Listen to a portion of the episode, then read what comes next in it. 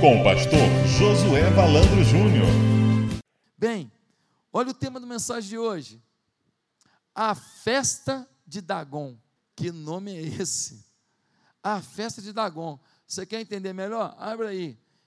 Em Juízes, capítulo 16. Juízes, capítulo 16. Juízes, capítulo 16. Versículo 23. A morte de Sansão. Você sabe quem foi Sansão, né? Primo do incrível Hulk. Né? Sansão foi o homem mais forte da história. O Sansão, se pegasse o Golias que o Davi deu a pedrada, ele não dava pedrada, não, ele matava ele no tapa. O Sansão foi campeão de Ultimate Fight com sete anos de idade. Né? O Sansão foi o homem mais forte da história. Um, um, uma coisa absurda, uma força humana sobrenatural. Força humana sobrenatural, que coisa louca, né? Mas era um humano com uma força extra.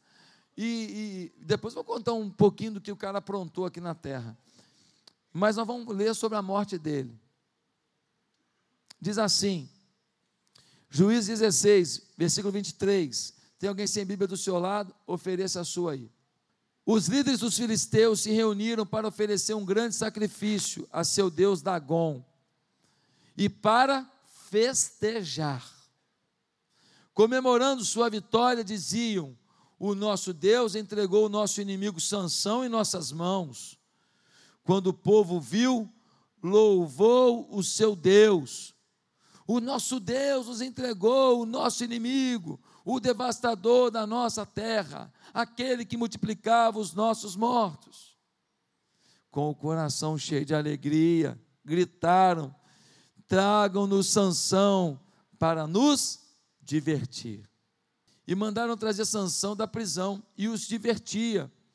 Quando puseram entre as colunas, Sansão disse ao jovem que o guiava pela mão: Ponha-me onde eu possa apalpar as colunas que sustentam o templo, para que eu me apoie nelas. Homens e mulheres lotavam o templo de Dagon. Todos os líderes dos filisteus estavam presentes. E no alto, na galeria, havia cerca de três mil homens e mulheres, vendo Sansão, que os divertia. E Sansão orou ao Senhor, ó soberano Senhor, lembra-te de mim, ó Deus, eu te suplico, dá-me forças mais uma vez e faze com que eu me vingue dos filisteus por causa dos meus olhos. Eles tinham furado os olhos de Sansão. Quando eles é, prenderam Sansão, eles vazaram os olhos dele. Versículo 29. Então Sansão forçou as duas colunas centrais sobre as quais o templo se firmava, apoiando-se nelas, tendo a mão direita numa coluna e a esquerda na outra. Disse que eu morra com os filisteus. Em seguida, ele as empurrou com toda a força, e o templo desabou sobre os líderes e sobre todo o povo que ali estava. Assim, na sua morte, Sansão matou mais homens do que em toda a sua vida. Foram então os seus irmãos e toda a família do seu pai para buscá-lo. Trouxeram-no e o sepultaram entre Zorá e Estaol, no túmulo de Manoá, seu pai. Sansão liderou Israel durante 20 anos. Queridos, Sansão é uma das histórias mais tristes da Bíblia. Pensa num cara que tinha tudo para dar certo. Pensa num homem assim capacitado por Deus para vencer, para ser vitorioso, para ter sucesso. Porque depois da liderança de Moisés e Josué, desse período até o início da monarquia, até o período dos reis, nós temos uma fase muito turbulenta que durou de 1380 a 1050 a.C. Esse período é o período chamado período dos juízes. Durante esse período, não tem um rei em Israel, e não tem um líder que domina tudo de uma maneira tão, tão recebida como foi o caso de Moisés e Josué. Então Deus foi levantando juízes que davam direção para o povo, que davam algum, alguma, algum norte para que o povo se lembrasse do seu Deus. Entre esses juízes, Deus levantou esse homem chamado Sansão. Deus prometeu à mãe dele: Ó, eu vou te dar um filho. E esse, esse garoto vai ser especial demais. Ele vai ter uma força inacreditável. Ele vai fazer diferença. E os povos que ameaçam vocês, os filisteus, que toda hora vêm aqui, humilham vocês, roubam vocês, matam vocês, eles vão ter medo de vocês. Eles não vão ficar de palhaçada com vocês. Eles vão entender que existe algo que os protege. Cada tribo que ficou na terra prometida, quando Josué entrou na terra prometida, tinha que agora cuidar do seu espaço, cuidar do seu território, e algumas nações cananitas, alguns povos, não haviam sido expulsos quando Josué entrou na terra prometida. Então agora essas tribos, né, a tribo de Dan, a, cada tribo de Efraim, tudo, eles teriam que agora expulsar o que faltava. E eles precisavam buscar a Deus e ter orientação de Deus, para que a terra fosse totalmente limpa de, dos povos que não tinham temor a Deus. E agora Deus levanta esse guerreiro para ser juiz. No capítulo 13, mostra que o pecado de Israel os colocou debaixo do domínio filisteu, sabe por quantos anos? 40 anos. E Deus falou com a mulher estéril, prometendo esse filho, lá no capítulo 13, versículo 5. E Deus fala para ela: se prepare para ter esse filho. Se você quiser ter filhos espirituais, e se você quiser ter filhos humanos que são filhos espirituais, você precisa se preparar. Você precisa se preparar. Não podemos botar filho no mundo, filho espiritual, ou filho é, é, carnal, que também é espiritual. Todo filho carnal é espiritual, botar de qualquer maneira. E ela tem que se preparar. E, meus amados irmãos, o marido também teve um encontro com um anjo. E ele pergunta como deveria ser o modo de viver do seu filho. E que ocupação deveria ter. Que ocupação? Olha a preocupação de um pai. Como é que eu crio meu filho e o que, que ele vai fazer na vida? Ele pergunta para o anjo. Interessante isso. Nós deveríamos perguntar para os nossos para o nosso Deus sobre os nossos filhos o tempo inteiro. Senhor, como é que eu crio? Irmão, que tarefa difícil. Você quer acertar o tempo inteiro. Se você dá castigo, ó, foi bom. Não, foi ruim. Se você não fala nada, foi bom, foi ruim, é difícil, sim ou não? Precisamos de Deus. Precisamos de Deus. E o anjo repete o que já havia dito à mulher. Ele disse assim: Sansão será um nazireu. Se você for em Números, capítulo 6, de 3 a 6, eu não vou ler agora, vai te explicar o que é um nazireu. O voto de nazireu. Quando uma pessoa é nazireu, ele faz um voto de consagração a Deus. O que envolve esse voto? Esse voto envolve, primeiro, não tomar nada alcoólico. Está faltando crente nazireu por aí, né? Tá, é, não tomar nada alcoólico. Segundo, não pode tocar em cadáver algum. Coisa morta não toca. Não toca em cadáver. Terceiro, não pode cortar o cabelo. Todo mundo que visse aquele cabeludo, aqueles cachos todos, ia falar assim: ó, ele tem voto nazireu. Então, ele era uma lembrança de voto a Deus ambulante. Quando o Nazireu andava, todo mundo falava, ó, um voto a Deus ali, um voto a Deus ali. Quando a gente anda, as pessoas deviam falar assim, ó, um voto a Deus ali. Um voto a Deus ali. Não pelo cabelo comprido, mas pela forma que a gente se traja, pela forma que a gente fala, pela forma que a gente reage diante da provocação. A pessoa vem, te provoca, tudo e você se controla. Você consegue ser educado num lugar onde só tem mal educado. Você consegue ter amor por gente que está querendo te agredir. Então você reage de uma maneira tão forte, tão linda que você revela o quê? Um voto de Deus. Ali tem um voto de Deus. Você já teve com uma pessoa, o jeito que ela agiu, você fala assim: tem voto de Deus? Tem voto de Deus? Eu fui fazer uma visita essa, semana e, e, e tinha lá um, um, um enfermeiro. E, e, ele tratou com tanto carinho a pessoa que ele estava ajudando, eu falei, pô, esse cara tem voto de Deus. Né? E, e preocupação. Então, depois nós fomos orar e ele, pastor, vamos orar. Ele querendo a oração. Então você vê o jeito da pessoa. Ele me falou que igreja que ele é, eu nem sei que igreja que ele é. Nem sei. Mas tem voto de Deus. Esse cara tem algum compromisso, tem algum desejo por Deus, tem alguma coisa por Deus. Querido, ele seria nazireu.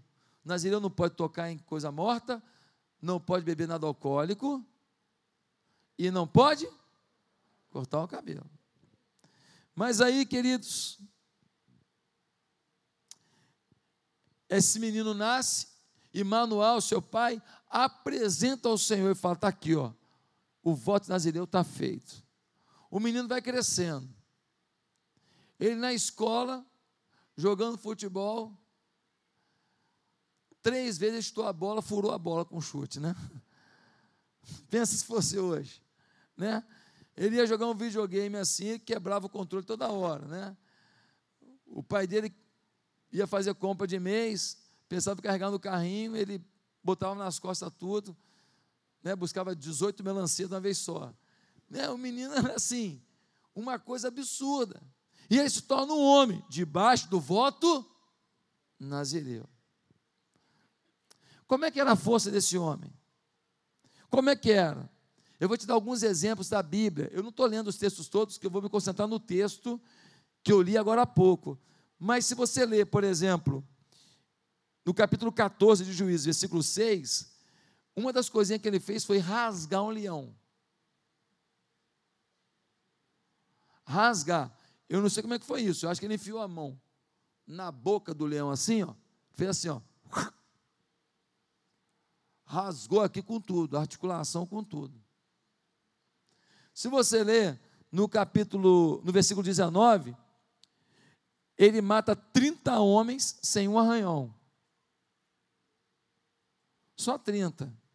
Gente, quando eu lutava judô, até 29, Pô, é comigo mesmo, mas por 30 é coisa de sanção mesmo. Capítulo 15, versículo 4. Ele caça vivas 300 raposas. Eu acho que ele chegava assim, a raposa vinha para morder, ele dava uma tapa na orelha da raposa, pô! A raposa voava, ele ia lá e catava pelo rabo assim. É um negócio de doido, um negócio de doido, uma força absurda. No capítulo 15, versículo 15, ele pega uma queixada de jumento e ele feriu, sabe quantos homens? Mil.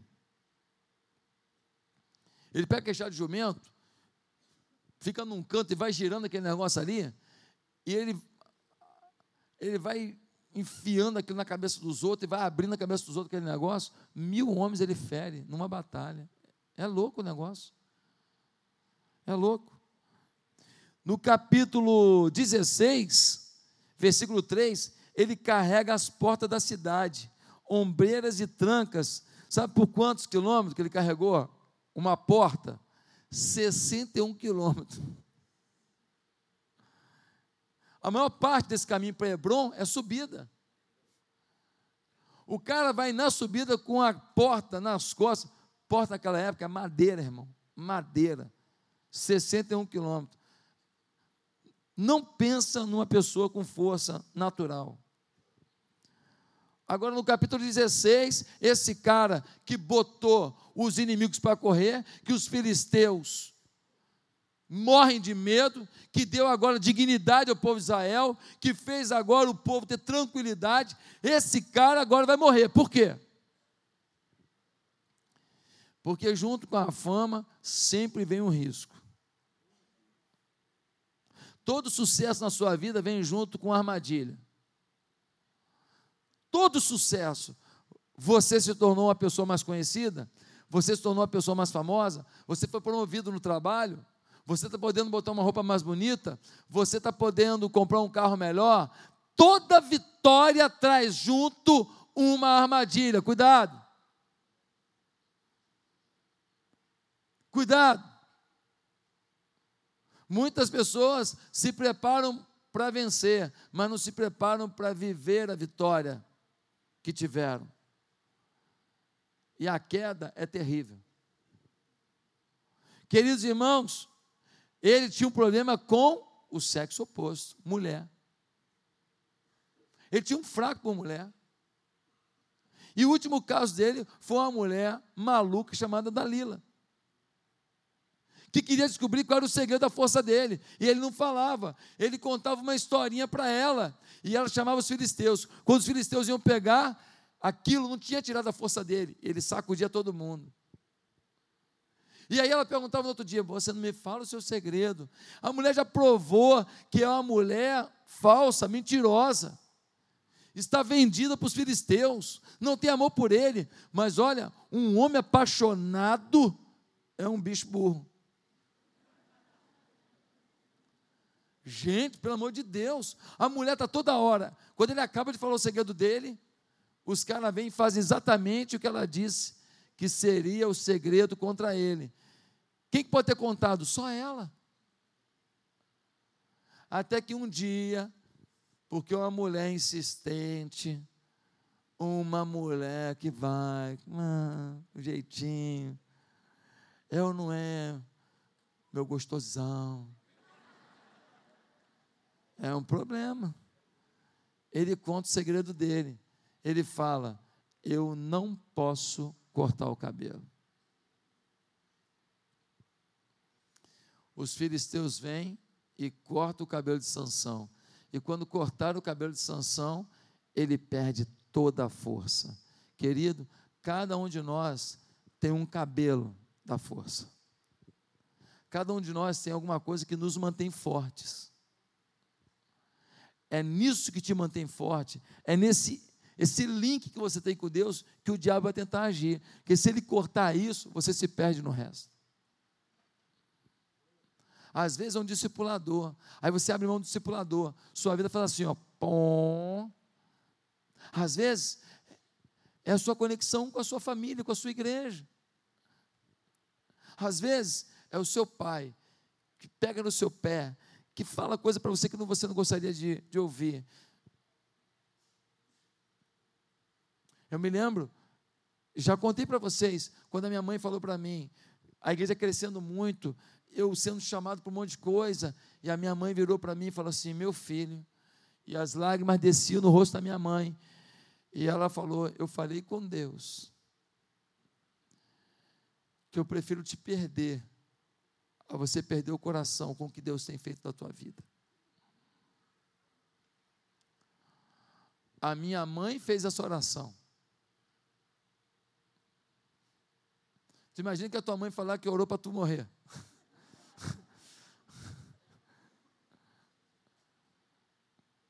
Foi essa a educação que eu recebi dos meus pais. Eu prefiro que você, eu prefiro te perder, a você perder o coração com o que Deus tem feito na sua vida. Meus amados irmãos, isso é muito sério. Você vê sua mãe chorando te falando isso. Meus queridos irmãos, esse homem foi se entregando, se entregando às paixões, e ele tinha um envolvimento sexual tão profundo com essa Dalila, era uma coisa tão louca, tão absurda, era uma paixão tão desenfreada, tão sem limite, tão sem Deus, que ele entregou, entregou o seu link com Deus, o seu segredo com Deus, a sua a única coisa que lhe mantinha de pé e ele não reconhecia. Ele não valorizava. Deus lhe deu o privilégio de ter um voto com Ele, e Ele agora está desprezando. Deus fez de nós uma família, fez um voto entre nós. Vamos valorizar isso, irmãos. Deus te deu um discipulador, Deus te deu pastores, Deus te deu uma família, Deus te deu uma mulher. Valoriza isso, meu irmão, mas ela tem defeito. Valoriza, irmão. Ajuda ela a melhorar. Ajuda esse homem a melhorar. Pastor, mas ele é muito difícil. Eu sei que ele é difícil, irmã. Eu também pago o preço dele ser difícil assim. Cuida dele, irmã. Ora por ele, irmã. Jejua por ele, irmã. Vamos lá, vamos valorizar os links que nós temos com os votos que fizemos. Meus amados, esse homem agora é pego pelos filisteus. Ele já tinha matado muito filisteu. Os filisteus tinham muita raiva dele. Quando pegaram Sansão e viram ele fraquinho, viram que ele não aguentava mais nada, e ele achando que tinha força. Quando os filisteus vieram, e ele agora com o cabelo cortado, ele falou: Pode vir, que eu vou arrebentar vocês, pode vir. Ele não sabia que a força tinha ido. Muita gente está pregando nos púlpitos das igrejas, muita gente está cantando nos púlpitos das igrejas, muita gente está liderando coisas das igrejas e não sabe que o Espírito já foi. Muita gente. O Espírito já foi, a força já foi, mas eles estão fazendo. Muita gente, muita gente está ensinando na, na, na, escola bíblica, muita gente está organizando evento das mulheres, muita gente está organizando evento dos homens, organizando evento dos jovens, organizando caravanas espirituais. O Espírito já foi. Quem? Não sei, não tem que julgar ninguém. Tem que olhar para a minha vida, tem que saber se aconteceu comigo. Você tem que olhar para a sua vida. Ah, pastor, eu acho que fulano. Oh, irmão, para de jogar, jogar é, é, é, é para os outros, joga para você, para mim, para você, para nós. Será que o Espírito já foi? E aí, queridos, eles vazam os olhos de Sansão. E eles marcam uma festa no templo de Dagon. O Deus dos filisteus. E agora, diz que o templo está lotado, só na galeria, 3 mil homens e mulheres. Os principais líderes filisteus estão na festa. O objetivo: tripudiar do homem de Deus que caiu. O objetivo: rir do homem de Deus que se perdeu. O objetivo: rir do Deus do homem que caiu. Que culpa Deus tem que o homem caiu?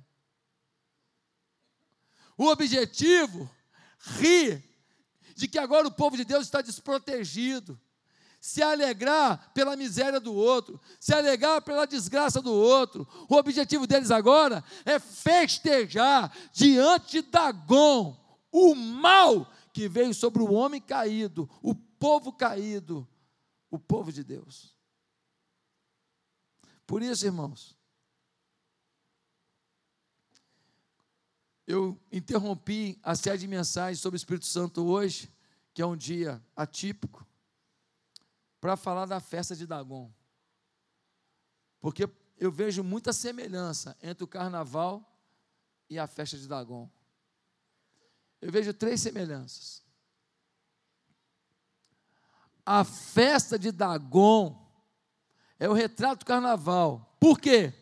Primeiro, porque festejaram em meio à desgraça e iminência de morte.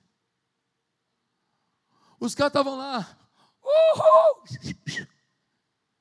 Eles estão prestes a morrer. Os caras estão lá festejando, pulando, rindo, aê, tomando todas. Daqui a pouco, o Sansão vai botar a mão em duas colunas. E eu não sei se você já foi numa cidade antiga. Era muito comum que você tivesse colunas sustentando os templos, que são rodas de pedra colocadas umas sobre as outras. Não tem questão de cimento, uma sobre a outra, o peso de uma sobre a outra é suficiente para sustentar. É uma engenharia violenta. Muitas muitas estruturas romanas, estruturas pré-domínio romano, têm isso. E você encontra isso a rodo, pelo mundo afora. Se você vai a Israel, você vê isso toda hora. Então, a coluna de, por exemplo, você chega em Cafarnaum, você vai ver isso. Coluna que uma pedra sobre a outra, corta a pedra arredondada, bota uma sobre a outra e ela sustenta, não tem cola. Então, ele aqui ele vai, ó, e ele empurra essas duas colunas principais. Quando chega para o lado uma coluna, que uma pedra escapuliu, veio tudo abaixo. E diz o texto que naquele dia ele matou mais gente que toda a sua vida. porque ele matou 3 mil que estavam nas galerias vibrando, ele matou toda a liderança dos filisteus de uma vez só. Morreu todo mundo com ele. Ele pediu a Deus: me dá força de novo, só para eu acabar com essa festa que está tripudiando Deus bendito. Irmãos, eu lembrei do carnaval. Os caras estão celebrando o quê, meu irmão? Que vitória que esse pessoal tem. Hoje de manhã, vindo para cá, você viu o pessoal fantasiado na rua indo para os blocos? Você viu? Gente com diabinho, garfinho palhacinho, sainha. Eu vi um monte, irmão, com chuva. Com chuva. E o pessoal indo, passei ali na, no BRT ali, lotado de gente. Eles estão celebrando o quê? Queridos, eles não tinham a percepção de que existe um Deus, de que existe a eternidade. Eles estavam celebrando sem saber que daqui a alguns minutos eles vão estar esmagados diante das pedras do templo de Dagon. Carnaval é isso. Festividade da ignorância. E muitos de nós Podemos dizer, mas nós não estamos no carnaval, pastor, isso não se aplica a nós. Não, queridos, nós também estamos muito distantes espiritualmente do ideal. Muitas vezes, porque não percebemos o momento catastrófico, o momento delicado que a nação vive. São 13 milhões de desempregados, irmãos. 13 milhões. Onde você acha que isso pode parar? O presidente atual não tem garantia de permanência no poder. Não tem, a delação toda hora cita ele. Nós estamos vivendo agora uma tentativa de ó, pegar a Lava Jato e fazer, sabe o que com ela? Transformar em vento. Eles tentaram aprovar agora uma lei que fazia o quê? Anistiava qualquer caixador de campanha eleitoral. Aí tudo que eles roubaram, fala que foi caixador de campanha. Meus amados irmãos, os caras estavam gargalhando, festejando, e estavam a um centímetro da morte. Quantos de nós estamos festejando algumas coisas, festejando um carro novo, festejando uma promoção, e não estão estamos percebendo que não estamos vivendo em Deus que deveríamos. Não estamos vivendo para Deus como deveríamos. Não estamos nos dedicando a Deus. Eu recebi um texto falando sobre o carnaval. Eu vou ler para você. Não tem autor, é sem autor o texto. Jamais vai entender esse fenômeno chamado carnaval. Um povo sofrido, roubado, explorado, muitas vezes sem perspectivas, de uma hora para outra, explode numa alegria sem motivo, sem limites, sem pudor. Homens que até sexta-feira trabalharam de terno e gravata, no sábado vão para as ruas, maquiados, vestido de mulher, sutiã por cima, de peito cabeludo, de peito peludo, braços e pernas cabeludas. Numa imitação grotesca e sem sentido do sexo feminino. Mulheres que se matam em trabalhos muitas vezes degradantes e mal remunerados, sofrem nas filas de hospitais e creches. Aparecem na passarela, cobertas de brilho e rebolando, como se não houvesse o amanhã. Os canalhas do poder adoram esta orgia sem sentido, porque pelo menos por alguns dias o povo está olhando para o outro lado, enquanto eles continuam sugando cada gota de sangue e cada centavo que puderem roubar. As ruas estão tomadas de foliões, urrando de alegria. E eu pergunto: você está alegre por quê? Sua vida melhorou de ontem para hoje? Seu salário aumentou? Seu filho entrou numa boa faculdade que tem aula? Se você cair de um trio elétrico e quebrar a cabeça, vai ter um bom hospital para te receber? Você terá água em casa para tomar banho quando voltar da gandaia? Então me explica, está rindo de quê? O cara está chateado. você irá para a rua com essa mesma vontade para protestar contra essa roubalheira absurda que está destruindo o país? Por essas e outras que os governantes adoram o carnaval, e eu jamais vou entender porque o nosso povo é tão sofrido, mas tão alienado. Interessante. Interessante. A festa de Dagon é o carnaval. Querido, se a gente for olhar a quantidade de gente que está passando a maior seca da história no Nordeste, um dia desse eu vi um, um, um, senhor, não sei quem viu uma reportagem semana passada, não sei se foi na Record, Câmara Record, não sei, mostrou um senhorzinho que tinha um açude cheio de peixe, e ele, durante anos, ele deve ter já uns 74, 75 anos, e ele viveu a vida inteira pescando aquele açude. Gente, pensa no açude que é isso tudo aqui, ó, e que agora é um cantinho aqui, ó, metade desse cantinho aqui. Ele não tem mais peixe. E o homem chorava e falava assim: Eu não tenho mais como, como ter meu sustento aqui. Irmão, pelo amor de Deus. Eu chorei, não aguentei. Falei, meu Deus, esse homem, o que vai ser dele? Mora lá no quinto dos infernos, lá de um lugar que não tem nada, e não tem Jesus para falar para ele: olha, filho, eu vou cuidar de você, faz isso, faz aquilo, para orientar a vida dele. Com 70 e poucos anos, fez isso a vida inteira, como é que ele vai viver agora? Eles estão pulando carnaval e nós estamos celebrando as nossas conquistas. Eles se entregam ao diabo e a gente glorifica a Deus pelo que a gente está recebendo, mas não coloca em prática o plano de Deus com aquilo que estamos recebendo. Eles esquecem que existe um Deus. E a gente, quando ignora os outros, esquece que existe um Deus também. Meus amados irmãos, me lembro o carnaval, a festa de Dagon. Por quê? Porque festejaram em meio à desgraça e iminência de morte. Vamos celebrar, irmãos. Vamos cantar, vamos brincar. Mas estejamos atentos de que o momento carece uma atitude nossa. O momento é difícil. Segundo lugar, por que, que a festa de Dagon me lembra o carnaval? Porque a festa era a um Deus que não pode tratar as reais necessidades das pessoas. Eles endeusaram Dagon. Quem é Dagon? Zé Ruela. Nada. Zé ninguém. Um homem só na mão de Deus destruiu toda a liderança dagoniana. Liderou, destruiu todo mundo que era devoto de Dagon. Eles endeusaram o que não podia lhes trazer felicidade. O carnaval é o endeusamento do desejo.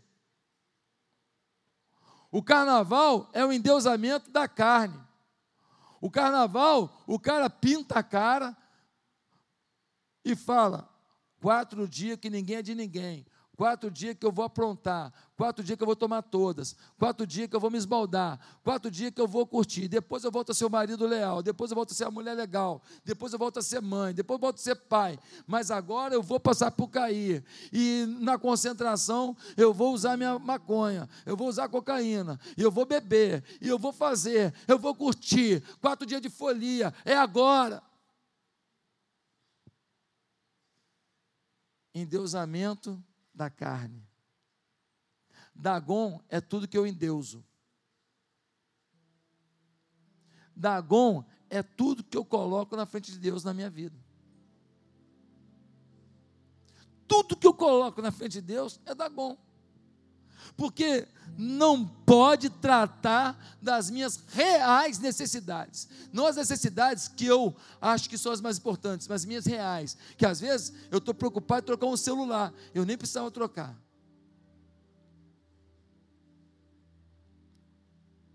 Mas às vezes a minha mulher está numa angústia tremenda, eu não percebi ainda que a depressão chegou lá em casa. Nós somos muito finitos e limitados, irmãos. a gente não consegue enxergar logo o tamanho do problema, sim ou não? Nós temos um Deus que nos garante a vitória e nós não vamos nos entregar, mas nós precisamos saber o que enfrentar. A questão não é que nós vamos nos entregar, nós temos no Deus Todo-Poderoso, nós vamos enfrentar e vamos vencer.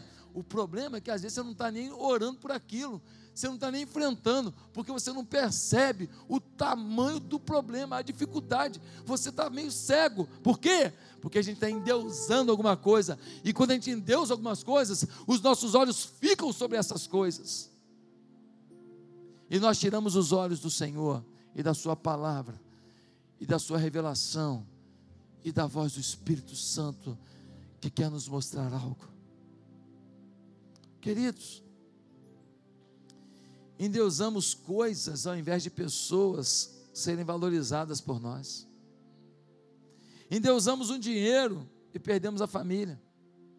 Endeusamos o status e nos tornamos hipócritas, tentando mostrar o que não somos, o que faz com que nunca sejamos tratados no que somos. Endeusamos o trabalho e ele nos adoece e com o dinheiro do trabalho, nós vamos depois gastar esse dinheiro todinho para cuidar da doença que o trabalho nos deu. Endeusamos a religião vazia e formal.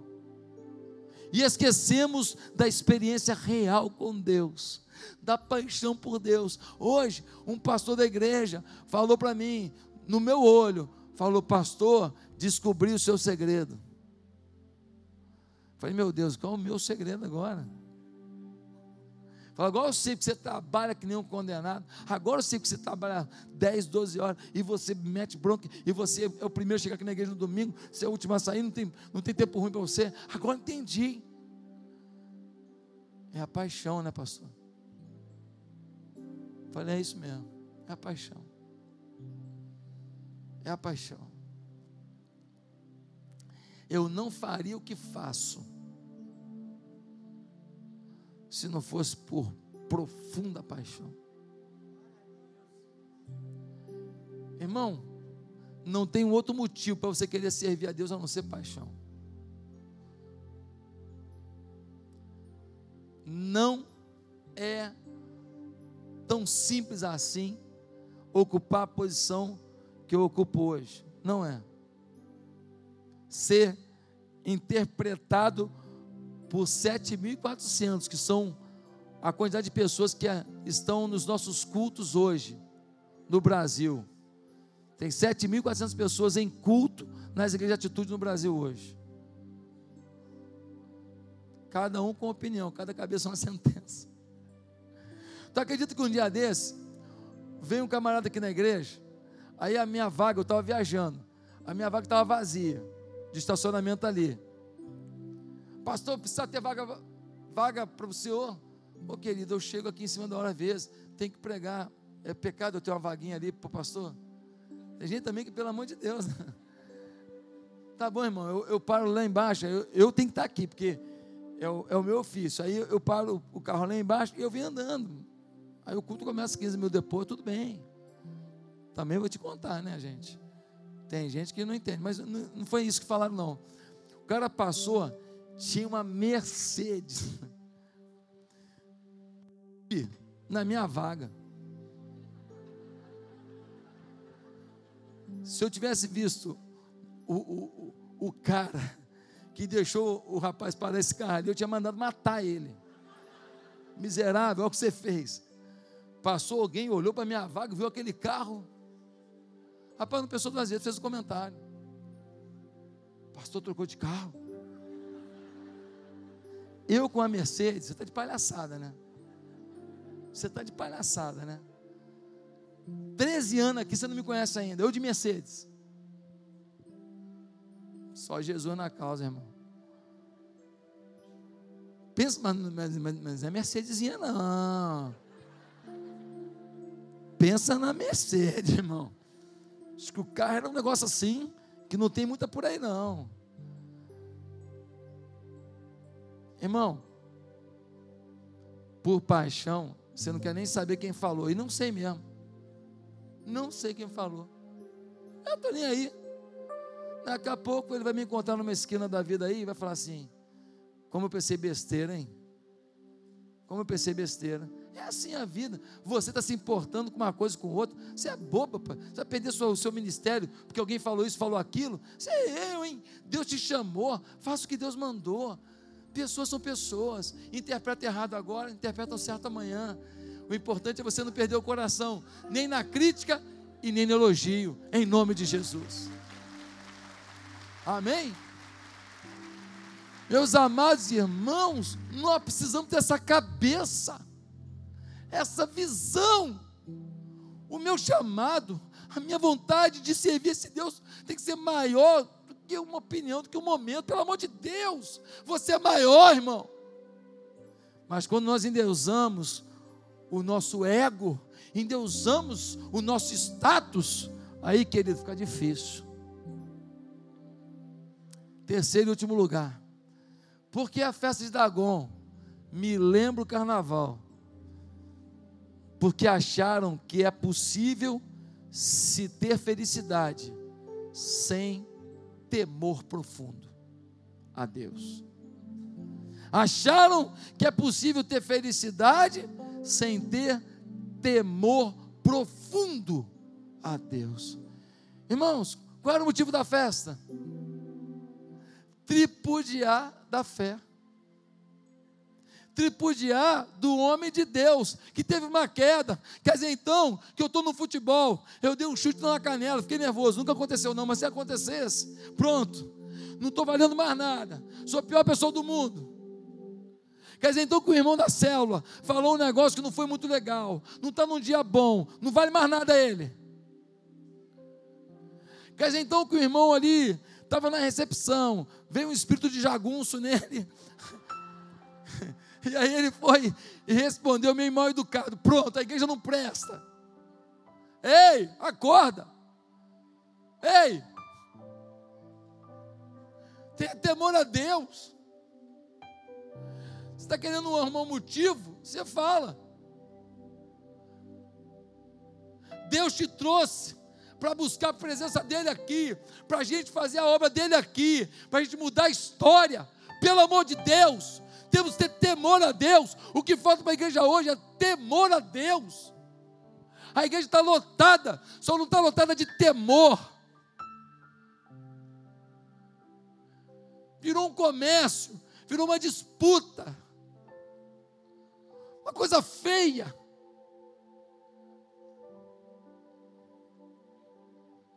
Os púlpitos são usados de uma maneira tão ardilosa. A palavra temor significa profundo respeito, escrúpulo. Eu gosto dessa palavra, escrúpulo. Tem gente hoje que está na igreja, não tem escrúpulo com o vizinho não tem escrúpulo com a família, não tem escrúpulo com o patrão, não tem escrúpulo com o seu líder de célula, não tem escrúpulo com o seu irmão que senta do seu lado da igreja, não tem escrúpulo com o seu pastor, não tem escrúpulo, não tem respeito profundo, não tem reverência alguma. Quando sem temor estamos, vai haver roubo, vai haver mentira, vai haver jeitinho, vai haver traição. Quando há temor por Deus, não há necessidade de ser vigiado. Quando o povo foi para a rua lá em Vitória, quem foi? O povo. Não foram os prisioneiros. Ah, lá na prisão só tem gente ruim. Ah, é? Na prisão só tem gente ruim? Quem é que estava lá de fora? Não eram os prisioneiros. Aí a polícia estava presa no quartel. O que, que eles fizeram? Saquearam tudo.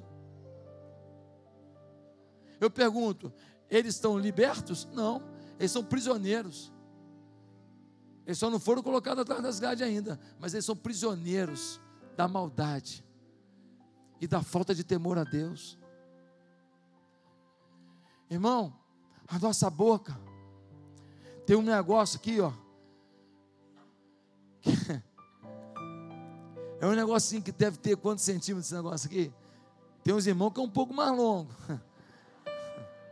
Meus irmãos, assim que dá para enrolar no carretel. Mas não tem um negócio aqui dentro da boca que a Bíblia diz o seguinte: ouve só o que a Bíblia diz. Se você tiver domínio sobre a sua língua, você tem domínio sobre a sua vida. Ei, vou repetir. Se você tiver domínio sobre a sua língua, você tem domínio sobre a sua vida. Agora vamos fazer o, a contrapartida. Se você não tem domínio sobre a sua língua, você perdeu o domínio sobre a sua vida. Você está num caminho que nem um barco sem leme em alto mar. As ondas estão te levando. Você vai naufragar. Você vai se perder em alto mar. Vai acabar a comida. Você não tem como voltar. A não ser que Deus te ache hoje. A não ser que o resgate divino venha hoje. E o Senhor quer trazer o resgate divino. Olha o que diz, 2 Crônicas 19, 7. Agora, pois, seja o temor do Senhor convosco, tomai cuidado no que fazeis, porque não há no Senhor nosso Deus iniquidade, nem acepção de pessoas, nem aceitação de presentes. Irmão, isso é seríssimo. Esse texto aqui é muito complicado, porque ele diz que Deus não faz acepção de pessoas, mas não no sentido assim de que Deus ama todos, não, não é isso não. Ele está falando que Deus vai deixar a punição chegar a todos. Ah, mas eu sou da igreja. Ah, mas eu sou filho de pastor. Ah, mas eu sou neto de pastor. Ah, mas eu sou líder de célula. Irmão, Deus não faz acepção. As consequências da nossa falta de temor, elas chegam. Não que Deus está querendo te punir, não. Mas Deus olha a falta de temor e fala: Filho, você vai querer andar sozinho, o caminho é perigoso. Filho, o caminho é perigoso, você vai fazer isso mesmo. Faz não, filho. Eu não tenho temor, eu não te ouço mais. Eu falo o que eu quero e eu faço o que eu quero. Vai se danar. E Deus fala: então segura as pontas. Quantas vezes a gente fala para um jovem: Você vai casar mesmo? Rapaz, mas está vendo que está tudo errado, não? Você vai casar mesmo? Cara, é isso, cara. Rapaz, não tem como dar certo esse negócio, não. Casa. Faz o quê? Fica chateado com o pastor, com o discipulador, com o líder de célula, com a igreja, com Deus, com a trindade, com o anjo Gabriel, com todo mundo.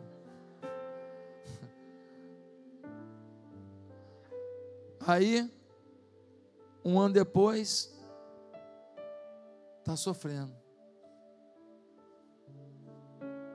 Está sofrendo. Um ano e meio depois, está sangrando. Dois anos depois, está infecção pura. Aí, dois anos depois, a pessoa vem e fala: senhor tinha razão, pastor. Mas eu não quis ouvir. Alguns não falam. É tão bonito admitir. Eu olho, sinceridade. É negócio de jogar na cara dos outros as coisas, acho tão, tão pequeno isso, acho de tamanha grandiosidade, alguém assumir que errou, alguém pedir desculpa, eu não é, acho isso tão nobre, quando a mulher fala, amor, errei, quando o marido fala, amor, me desculpe, quando um filho fala, pai, fiz errado, quando um pai fala para o filho, filho, passei do limite, tão bonito isso, ah, vai jogar na minha cara, que jogar na cara, é tão pequeno jogar na cara, Irmãos, Deus não faz acepção e nem aceita presentes. Isso aqui é forte, hein? Eu não tenho temor a Deus, mas eu dou oferta bonita. Eu não tenho temor a Deus, mas eu dou um dízimo bonito. Ei, Deus não se vende. Está na Bíblia. Quer o texto de novo? Anota. 2 Crônicas 19, versículo 7. Para terminar, Provérbios 10, 27. O temor do Senhor aumenta os dias, mas os anos dos ímpios serão abreviados. Pastor, você está falando de morte física? Também. Tem muita gente morrendo nesse carnaval por causa do pecado. Mas às vezes a morte não é física, não. Às vezes a morte é da emoção, é do coração, é da família, é da paz. Às vezes a morte é, é, é, é da sua dignidade. Então, o temor aumenta o número de dias, mas aumenta a qualidade dos dias. E a falta de temor ao Senhor abrevia os dias. E mesmo que você tenha uma vida longa, abrevia a qualidade dos seus dias. Eu queria te pedir uma coisa. Tenha temor a Deus. Tenha temor a Deus. Peça perdão dos seus pecados. Peça para Deus mudar a sua história. Se consagre ao Senhor. Para de mimimi. Para de mimimi com a sua sogra, com o seu marido, com a, a, filha do seu marido do primeiro casamento.